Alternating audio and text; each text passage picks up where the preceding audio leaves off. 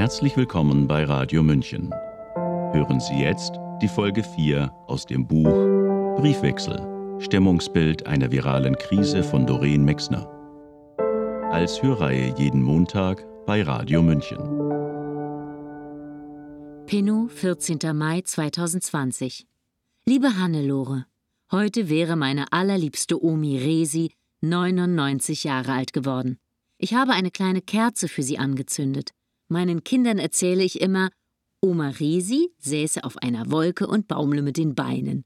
Wenn ich es erzähle, glaube ich selbst so sehr daran, dass ich sie manchmal tatsächlich sitzen sehe, in meiner Fantasie. 15 Jahre ist Oma Resi jetzt schon tot. Hin und wieder vergesse ich das und denke, ich müsste sie mal anrufen oder ihr einen Brief schreiben. Obwohl sie die Oma war, die weit weg gewohnt hat und die ich nicht ständig gesehen habe, hat sie mich sehr geprägt. Clara und Hannes haben Oma Resi gar nicht mehr kennengelernt. Dennoch ist sie ihnen sehr vertraut. Erinnerst du dich noch an sie? Sie war Papas Mama. Wenn du von deinem Onkel August schreibst, kommen mir unweigerlich Omas letzte Jahre in den Sinn. Sie hatte Alzheimer. Nach der Diagnose zog sie zuerst ins betreute Wohnen, später brachten ihre Söhne sie in einem Pflegeheim unter. Papas Brüder, die alle in der Heimat rund um Wismar geblieben sind, haben sie regelmäßig besucht und auch versorgt. Oma hatte ein paar Marotten, die sie selbst während ihrer Erkrankung beibehalten hat. Ich denke, das waren auch Rettungsanker. Unsere Familie kannte diese Eigenheiten, wusste um deren Bedeutung und entsprechend damit umzugehen.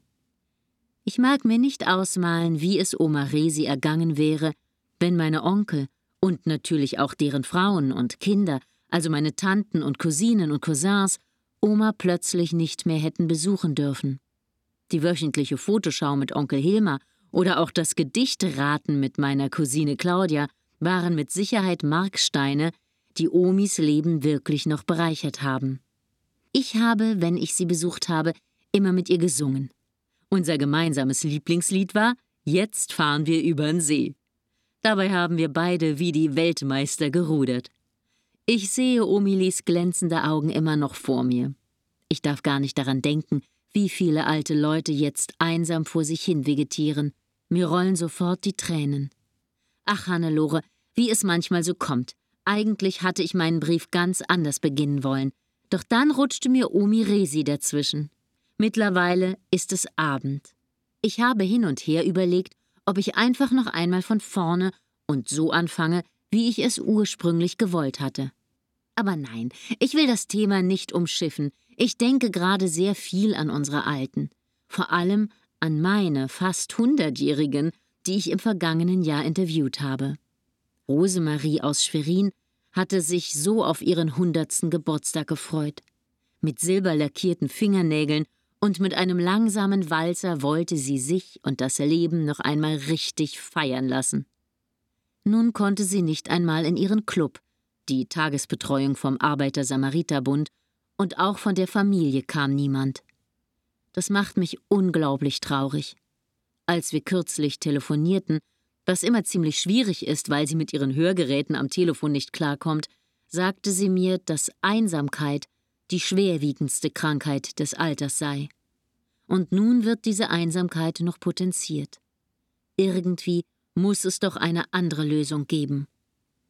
Im Netz entdeckte ich vor ein paar Tagen eine Petition, in der Senioren, also Menschen der Risikogruppe, forderten, für sich selbst die Verantwortung übernehmen zu dürfen.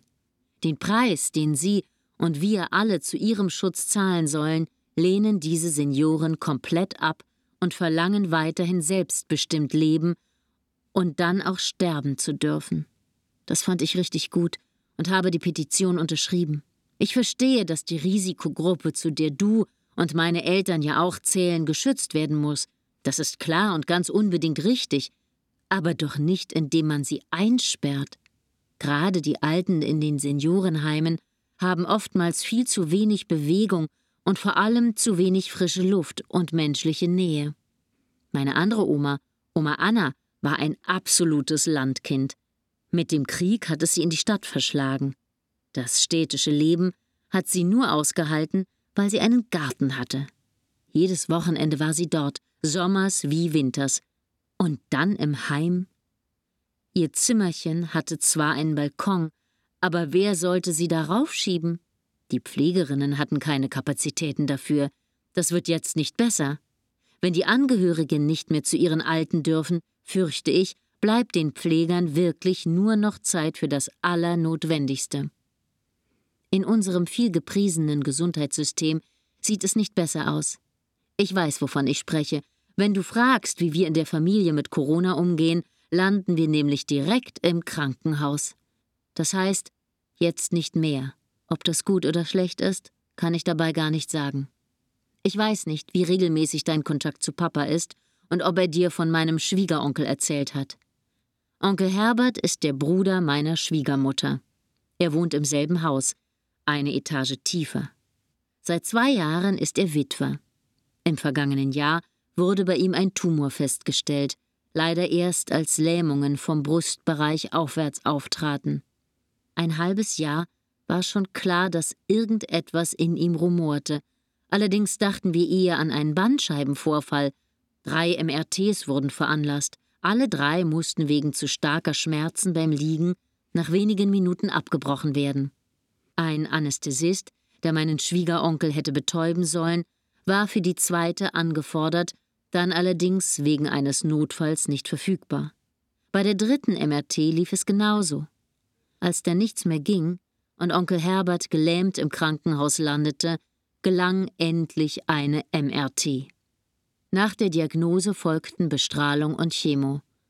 Onkel Herbert war so geschwächt, teilweise sogar weggetreten, dass wir einfach dachten, jetzt geht er.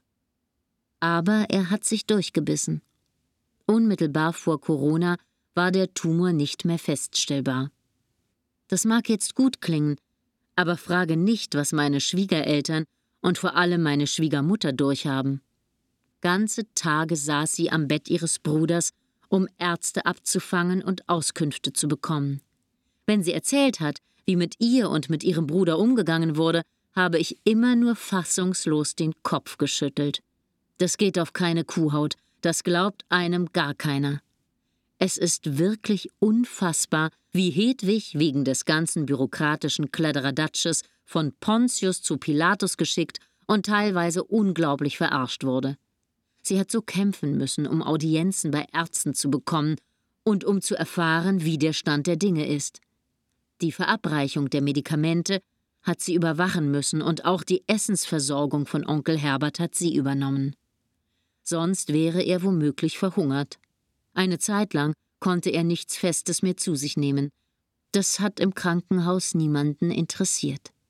Jeden Tag hat man ihm Stulle mit Brot oder was es sonst noch an Kaubarem gibt vorgesetzt. Einmal ist er sogar im Krankenhaus verloren gegangen. Zu der Zeit war er, vermutlich durch die vielen Medikamente, geistig verwirrt. Hedwig hat ihn nach einer Viertelstunde des Suchens einige Gänge weiter, eingeschlossen auf einem Klo, gefunden. Irgendwie hat sich Onkel Herbert aus dem Rollstuhl auf den Toilettensitz gehieft und vorher dummerweise die Toilettentür zugeschlossen. Zum Glück hatte er ein Handy dabei. Als Hedwig uns davon erzählt hat, hat sie geheult wie ein Schlosshund. Sie war richtig am Ende. Nun ist Onkel Herbert zu Hause im Rollstuhl, ohne die Kraft, diesen selbst bewegen zu können. Meinst du, das interessiert irgendwen? Nein. Es gibt auch noch keine entsprechende Pflegestufe, also auch noch nicht die benötigten Pfleger und, und, und. Bei seiner Entlassung hatte das Krankenhaus vergessen, ihm seine notwendigen Medikamente mitzugeben. An einem Freitag. Wo sollte Hedwig jetzt die Opiate herbekommen? Und sie rennt und tut und macht, und Erwin, mein Schwiegervater, chauffiert sie. Zum Glück ist das Pflegebett rechtzeitig geliefert worden. Es steht bei Herbert in der Wohnung. Hedwig schläft bei ihm. Aber eine Dauerlösung ist das nicht. Oh Mann, jetzt schreibe ich dir das alles, dabei wolltest du doch nur wissen, wie wir in der Familie mit Corona umgehen. Es ist ein bisschen mehr geworden, aber alles, was ich damit sagen will, ist, wir haben einen absoluten Risikopatienten in der Familie. Wir wissen, unser Gesundheitssystem ist sehr viel besser als viele andere. Vielleicht ist es sogar das Beste weltweit, Aber, und das ist nicht neu, gut ist es nicht. Neulich haben Clara und ich Hedwig, Erwin und Herbert besucht. Das war komisch. Auf den Mund- und Nasenschutz haben wir verzichtet, aber versucht Abstand zu halten und uns nicht zu berühren. Das heißt, Clara hat es voll vergessen. Nach Wochen des Nichtsehens wollte sie ihre Oma drücken. Hedwig wollte auch, aber dann fiel es ihr ein. Puh. Ich selbst habe mich total blöde gefühlt. Immer wenn wir uns versehentlich näher kamen und es merkten, schossen wir schnell wieder auseinander. Das war so unwirklich, so befremdlich. Da wurde mir noch einmal ganz deutlich, wie sehr wir Menschen Berührungen brauchen. Die letzten zwei Montagabende hat Jens nach der Arbeit bei seinen Eltern und Onkel Herbert vorbeigeschaut. Ohne Maske, mit Händewaschen, aber zur Begrüßung drücken. Wann die Kinder ihre Großeltern wiedersehen? Wir wissen es noch nicht. Meine Eltern haben wir seit Ausrufung des Lockdowns nicht mehr gesehen. Nur noch via Skype. Das war die ersten Male ganz witzig, zumal die beiden Alten technisch ziemlich unversiert sind. Auf Dauer ist das jedoch keine Lösung. Hannes hatte Mitte April Geburtstag. Er hat seine Großeltern sehr vermisst. Katharinas Sohn Frido, der nur ein paar Tage älter ist als Hannes, hat seine Geschenke von Oma und Opa über einen Flaschenzug auf den Balkon in die Wohnung bekommen. Katharina hat mir ein Video geschickt. Es ist so traurig. Mama und Papa stehen unten, Frido auf dem Balkon in der zweiten Etage. Mann, Mann, Mann. Ich selbst hatte zwei, dreimal bei Mama und Papa um die Ecke zu tun und habe sehr überlegt, ob ich sie besuche. Allerdings sind die beiden so in der Angst, dass ich mich nur mit Maske hochgewagt hätte, also mit Visier. Diese Lappen vor dem Mund finde ich furchtbar. Mit Visier kann ich leben. Ich bekomme Luft, ich sehe uneingeschränkt und man sieht mich. Aber doch nicht im Wohnzimmer meiner Eltern, wenn ich Abstand halte. Nein, für mich ist es bisher besser gewesen, sie dann lieber nicht zu sehen. Wir telefonieren viel, und das ist gut. Mir geht noch etliches mehr zu diesem Thema durch den Kopf, aber für heute lasse ich es. Die anderen Fragen beantworte ich später. Das alles noch einmal aufleben zu lassen, hat mich ganz schön aufgewühlt. Bis demnächst. Sei lieb gegrüßt. Nora. Pinnow, 15. Mai 2020. Liebe Hannelore, was für ein schöner Frühlingstag. Ich sitze im Garten unter den Birken, die Sonne strahlt und das Leben rund um mich herum explodiert.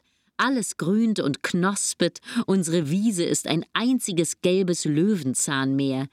Im Wald blühen Maiglöckchen und Buschwindröschen, auf den Feldern schießt der Raps, unsere Störche klappern, der Weißdorn steht im schönsten Weiß, die ersten Frösche quaken, die Erdbienen fliegen in ihren Sandlöchern ein und aus, und die Hummeln brummeln. Matti und Willi, unsere Jungkatzen, entdecken unser und ihr Land neu. Dabei erleben sie manche Überraschung. Heute Morgen ist Matti beim Versuch, einen Frosch zu fangen, in den Teich gefallen. Pudelnass kam sie ins Haus getropft, um auf den Schreck erst einmal einen Haps zu essen. Natürlich war Willi sogleich zur Stelle. Der Kater weiß nicht, wohin mit seinen Frühlingsgefühlen, also muss seine Schwester ran. Nicht mal in Ruhe futtern lässt er sie. Nachbars Fritzi gefällt das gar nicht. Schließlich hat er all seine Augen auf Matti geworfen. Sobald Fritzi auftaucht, trollt Willi sich. Meist sucht er Zuflucht beim Kaninchenstall. Dort sitzt Pucki und hat es ähnlich schwer mit seinen Frühlingsgefühlen. Aus rein mathematischen Erwägungen, Fibonacci-Folge, haben wir unser größtes Kaninchen von den anderen trennen müssen. Acht Wochen ist es inzwischen her, dass unsere Kinder beim wöchentlichen Ausmisten sieben Babykaninchen entdeckt haben. Da alle unsere Nachbarn behaupten, uns keinen Bock in den Stall gesetzt zu haben, haben wir unsere Weibchen noch mal genauer angeschaut. Hanna, wie du merkst, habe ich meinen Ärger und mein Trübsal von gestern hinter mir gelassen. Ich sage dir, es ist ein Auf und Ab der Gefühle. Was macht Corona nur mit uns? Abends habe ich noch lange wach gelegen, weil ich gezweifelt habe, ob es richtig war, den Brief an dich abzuschicken. Eigentlich hatte ich schon während des Schreibens gegrübelt, Vermutlich habe ich deswegen schnell auf Senden gedrückt, um keinen Rückzieher mehr machen zu können. Mir war es wichtig, dir all meine Gedanken mitzuteilen. Sie sind ja nun einmal da, und ich bin begierig, mich darüber auszutauschen.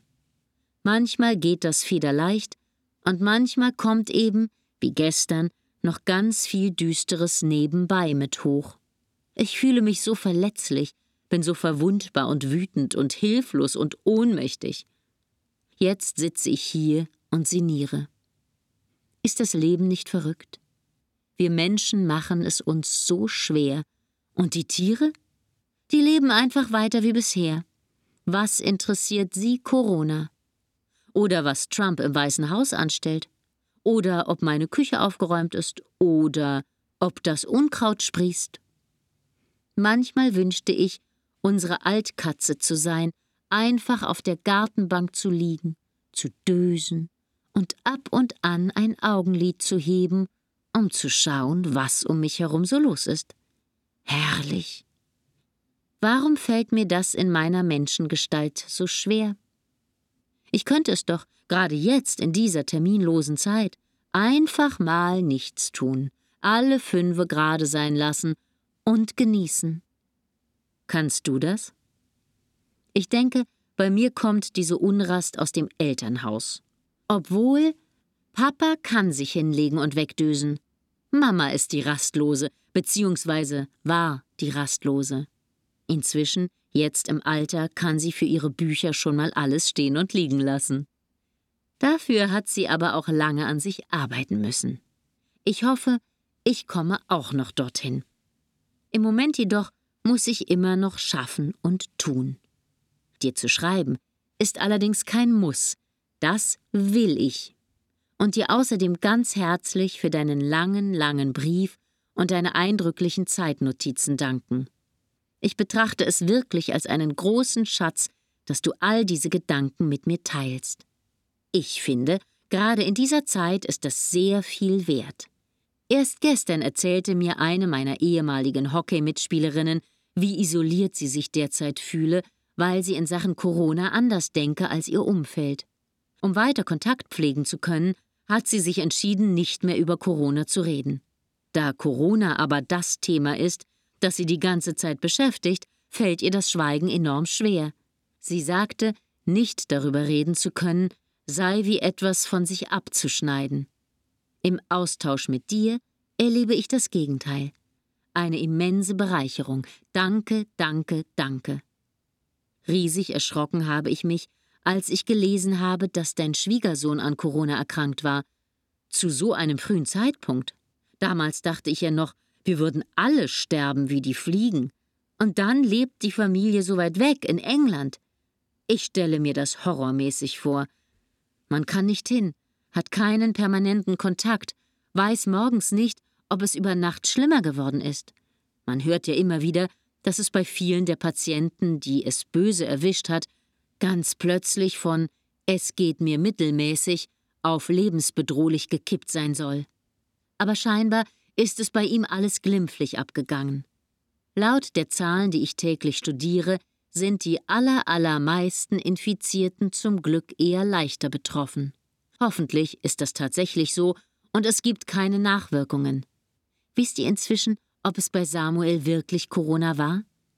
Hier im Dorf hatten wir übrigens auch einen sehr zeitigen Fall gleich zu Beginn des Lockdowns. Eine unserer Berlinerinnen, die ein Wochenendhaus ein paar Ecken weiter bewohnt, hatte es erwischt. Doch was heißt erwischt? Sie wurde positiv getestet. Die Symptome waren wohl harmlos. Nachbarn erzählten mir davon, ich wusste gar nicht, wen sie meinen und weiß es immer noch nicht genau. Obwohl Pinnow ein winziger Ort ist, kenne ich von diesen Wochenendbewohnern noch immer nicht alle. Aber die Nachricht, dass Corona im Dorf angekommen ist, war erst einmal erschütterlich. Ich habe mich ganz interessiert selbst beobachtet. Es ist schon faszinierend zu sehen, wie man so funktioniert. Zunächst nämlich war ich total empört, wie die jetzt aus Berlin hier einreisen und dieses saugefährliche Virus in die Uckermark, ja schlimmer noch, in unser Dorf schleppen kann. Noch dazu, wo hier so viele Alte wohnen. Der nächste Schritt war dann zu überlegen, was ich an ihrer Stelle getan hätte. Da musste ich lachen. Na klar zieht man raus, wenn man kann, bleibt in seinem Haus, genießt die frische Luft in seinem Garten und wartet, bis das Gewitter vorüber ist. Null Gefahr für keinen anderen. Aus der Erfahrung dieses kleinen Gedankenexperimentes heraus hat es mich sehr befremdet, als in der Uckermark und in anderen ländlichen Gegenden die Hexenjagd auf fremde Kennzeichen begann.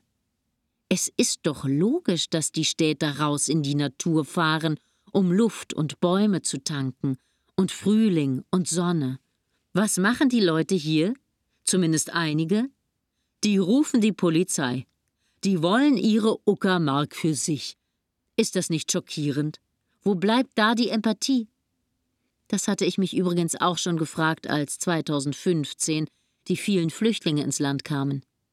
Man muss doch nur einmal die Perspektive wechseln, und schon ist man im Mitgefühl, im Verständnis. Wenn immer von der vielbeschworenen Solidarität, die Corona hervorbringt, die Rede ist, sehe ich leider aber auch diese Kehrseite. Zunehmend gehäuft. Das beunruhigt mich. Den Umgang deines Sohnes mit der Corona-Gefahr finde ich sehr bemerkenswert und richtig. Ohne selbst in dieser Situation zu sein, zu den Risikopatienten zu zählen, denke ich, man sollte sein Leben weiterleben. Je nachdem, wie gefährdet man ist, mit den entsprechenden Sicherheitsvorkehrungen. An dieser Stelle fehlt mir von Seiten der Regierung das Vertrauen in uns Bürger.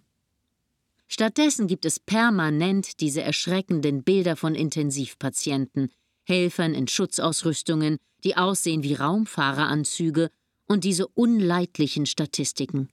Inzwischen, glaube ich, weiß auch der letzte Mathe-Nichtversteher, was es mit exponentiellem Wachstum auf sich hat. Ich kann nicht nachvollziehen, was diese Angst und Panikmache soll. Wo bleiben die Relationen? Um diese in den Blick zu bekommen, bin ich übrigens auf Facebook unterwegs. Dort teile ich dann vieles von dem, was ich wissenswert finde, um wiederum anderen die Möglichkeit zu geben, sich ihr Bild zu machen. Zwei Frauen, die ich gar nicht kenne, haben mich angeschrieben, weil sie gut finden, was ich poste. Sie stolpern über dieselben Widersprüche wie ich, haben aber niemanden, mit dem sie darüber reden können. Nicht einmal mit ihren Männern. Ich finde das so gruselig.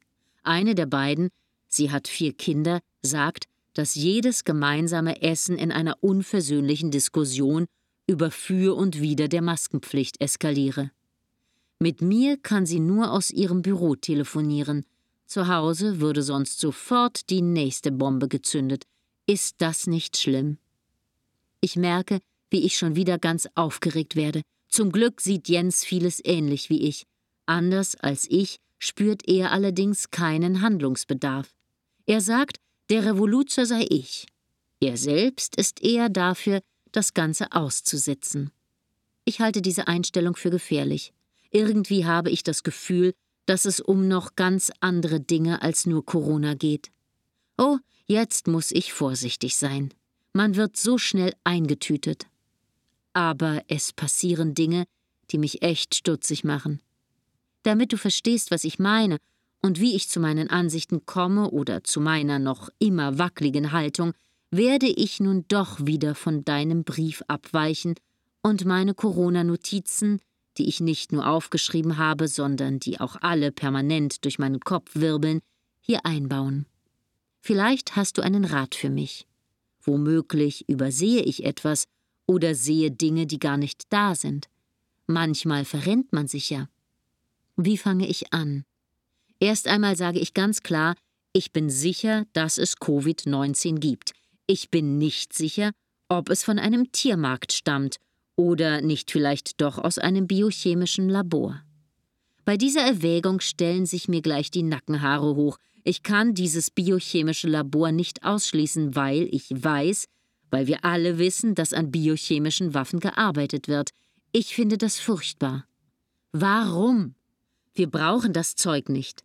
Aber egal, wo Covid herkommt, inzwischen gibt es Ärzte, die sagen, Covid-19 sei kein Killer-Virus wie ursprünglich angenommen. Ich habe dir von diesen Ärzten geschrieben. Du sagst, du hast noch nie von ihnen gehört. Da steckt für mich der Fehler. Diese Ärzte werden mundtot gemacht. Du, die haben Dr. Wodak die Homepage gesperrt. Das geht doch nicht. Auf Facebook werden binnen kurzer Zeit ihre Beiträge gelöscht. Außerdem werden sie als Verschwörungstheoretiker diffamiert. Das ist inzwischen übrigens jeder, der irgendeinen Zweifel anmeldet. Ich wurde selber schon so tituliert. Ich finde das krass. Deshalb war ich anfänglich auch so skeptisch, als du deinen Fragebogen geschickt hast. Ich war wirklich auf der Hut, weil ich nicht wusste, was du damit vorhast. Konkret gab es für mich drei Punkte, die mich haben aufmerken lassen und mich veranlasst haben, zu recherchieren und Angaben und Maßnahmen zu hinterfragen. Als erstes waren da die erwähnten Ärzte. Das sind wirklich renommierte Mediziner, nicht nur Deutsche, sie äußern sich weltweit. Warum werden sie nicht gehört? Oder sollen sie nicht gehört werden? Weißt du, wie sehr ich gehofft habe, dass Frau Merkel auf den offenen Brief von Professor Bhakti antwortet? Fünf Fragen hat er ihr gestellt. Das waren alles auch meine Fragen. Angela Merkel hätte für so viel Klarheit sorgen können. Da kam nichts, keine Reaktion. Was ist denn das für ein Umgang? Da fragt doch nicht irgendein Hans Wurst. In mir kocht es schon wieder. Der zweite Punkt, der mich stutzig gemacht hat, war ein Aufmacher im Uckermark-Kurier. Mitten im Lockdown titelte unsere Regionalzeitung, dass Verteidigungsministerin Kramp-Karrenbauer erwäge, 48 US-Kampfjets zu ordern. Mitten im Lockdown. Haben wir da nicht andere Sorgen? Brauchen wir das Geld nicht gerade ganz dringend für viel wichtigere Dinge? Überhaupt, wen bitteschön interessiert noch die Rüstung, wenn unser aller Leben bedroht ist? Punkt 3 betraf und betrifft unsere Gesundheit. Wenn es unserer Regierung wirklich vordergründig um unser Leib und Wohl geht, warum werden uns dann nicht frische Luft, Bewegung und vor allem gesunde Ernährung zwangsverordnet? Warum wird nicht dieses genmanipulierte, pestizidverseuchte, zuckergetränkte Zeugs, das uns in Folie verpackt als Lebensmittel verkauft wird, aus den Supermarktregalen genommen? Das wäre für mich eine Ansage gewesen. Tatsächlich aber hat uns niemand gesagt, was wir tun können, um unser Immunsystem zu stärken.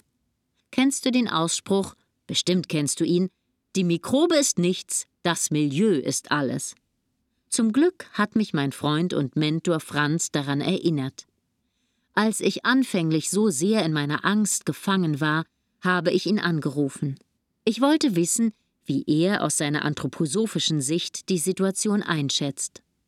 Franz hatte gerade etwas Passendes von Rudolf Steiner gelesen und fragte mich Weißt du, warum die Wiese grün ist? Franz kommt immer mit solchen Fragen durch die Hintertür. Ich hatte natürlich keine Ahnung, worauf er hinaus wollte. Er sagte dann, die Wiese ist nicht grün, weil die Kühe darauf grasen, sondern die Kühe grasen darauf, weil die Wiese grün ist. Jetzt wusste ich sofort, was er meinte. Ohne Nährboden können Viren nicht leben. Das hat mir sehr geholfen. Kaum, dass ich aufgelegt hatte, bin ich in einen wilden Aktionismus ausgebrochen und habe alles zusammengesucht, was wir an Immunstärkern zu Hause hatten. Bei uns sollten die Viren keinen Nährboden finden.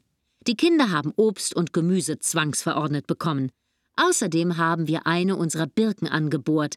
Schon seit Jahren wollte ich im Frühjahr Birkensaft zapfen. Immer kam etwas dazwischen.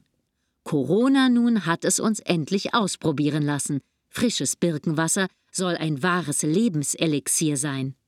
Die Kinder fanden es leider eklig. Es war ihnen zu süß. Dabei kann ihnen sonst nicht süß genug sein. Aber ich habe sie ausgetrickst. Bis heute wissen meine Mäkelbäckchen nicht, dass ich ihnen ihr Wasser täglich mit einem kleinen Schluck Birkenelixier versüßt habe. Auch unsere Nachbarin Vera habe ich mitversorgt. Krügers, unsere anderen Nachbarn, haben das Zapfen selber ausprobieren wollen. Das war lustig. Über den Gartenzaun haben wir uns täglich die Pegelstände unserer Kanister zugerufen. Unsere Birke war eindeutig spendabler. Inzwischen hat Jens sie wieder verschlossen. Auweia, Hanne, ich bekomme gerade Ärger.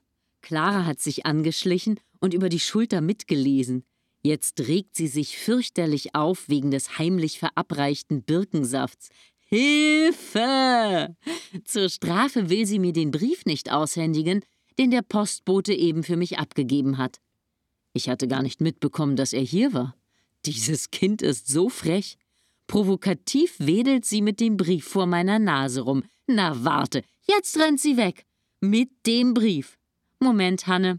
Mein kleines 13-jähriges Mädchen will offenbar Fange spielen. Ich bin gleich wieder da. Sie hörten eine weitere Folge aus dem Briefwechsel.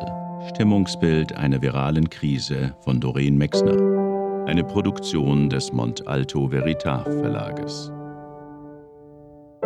Das Buch sowie das Hörbuch sind im Umland Verlag erschienen. Die nächste Folge hören Sie hier bei Radio München nächste Woche zur gleichen Zeit.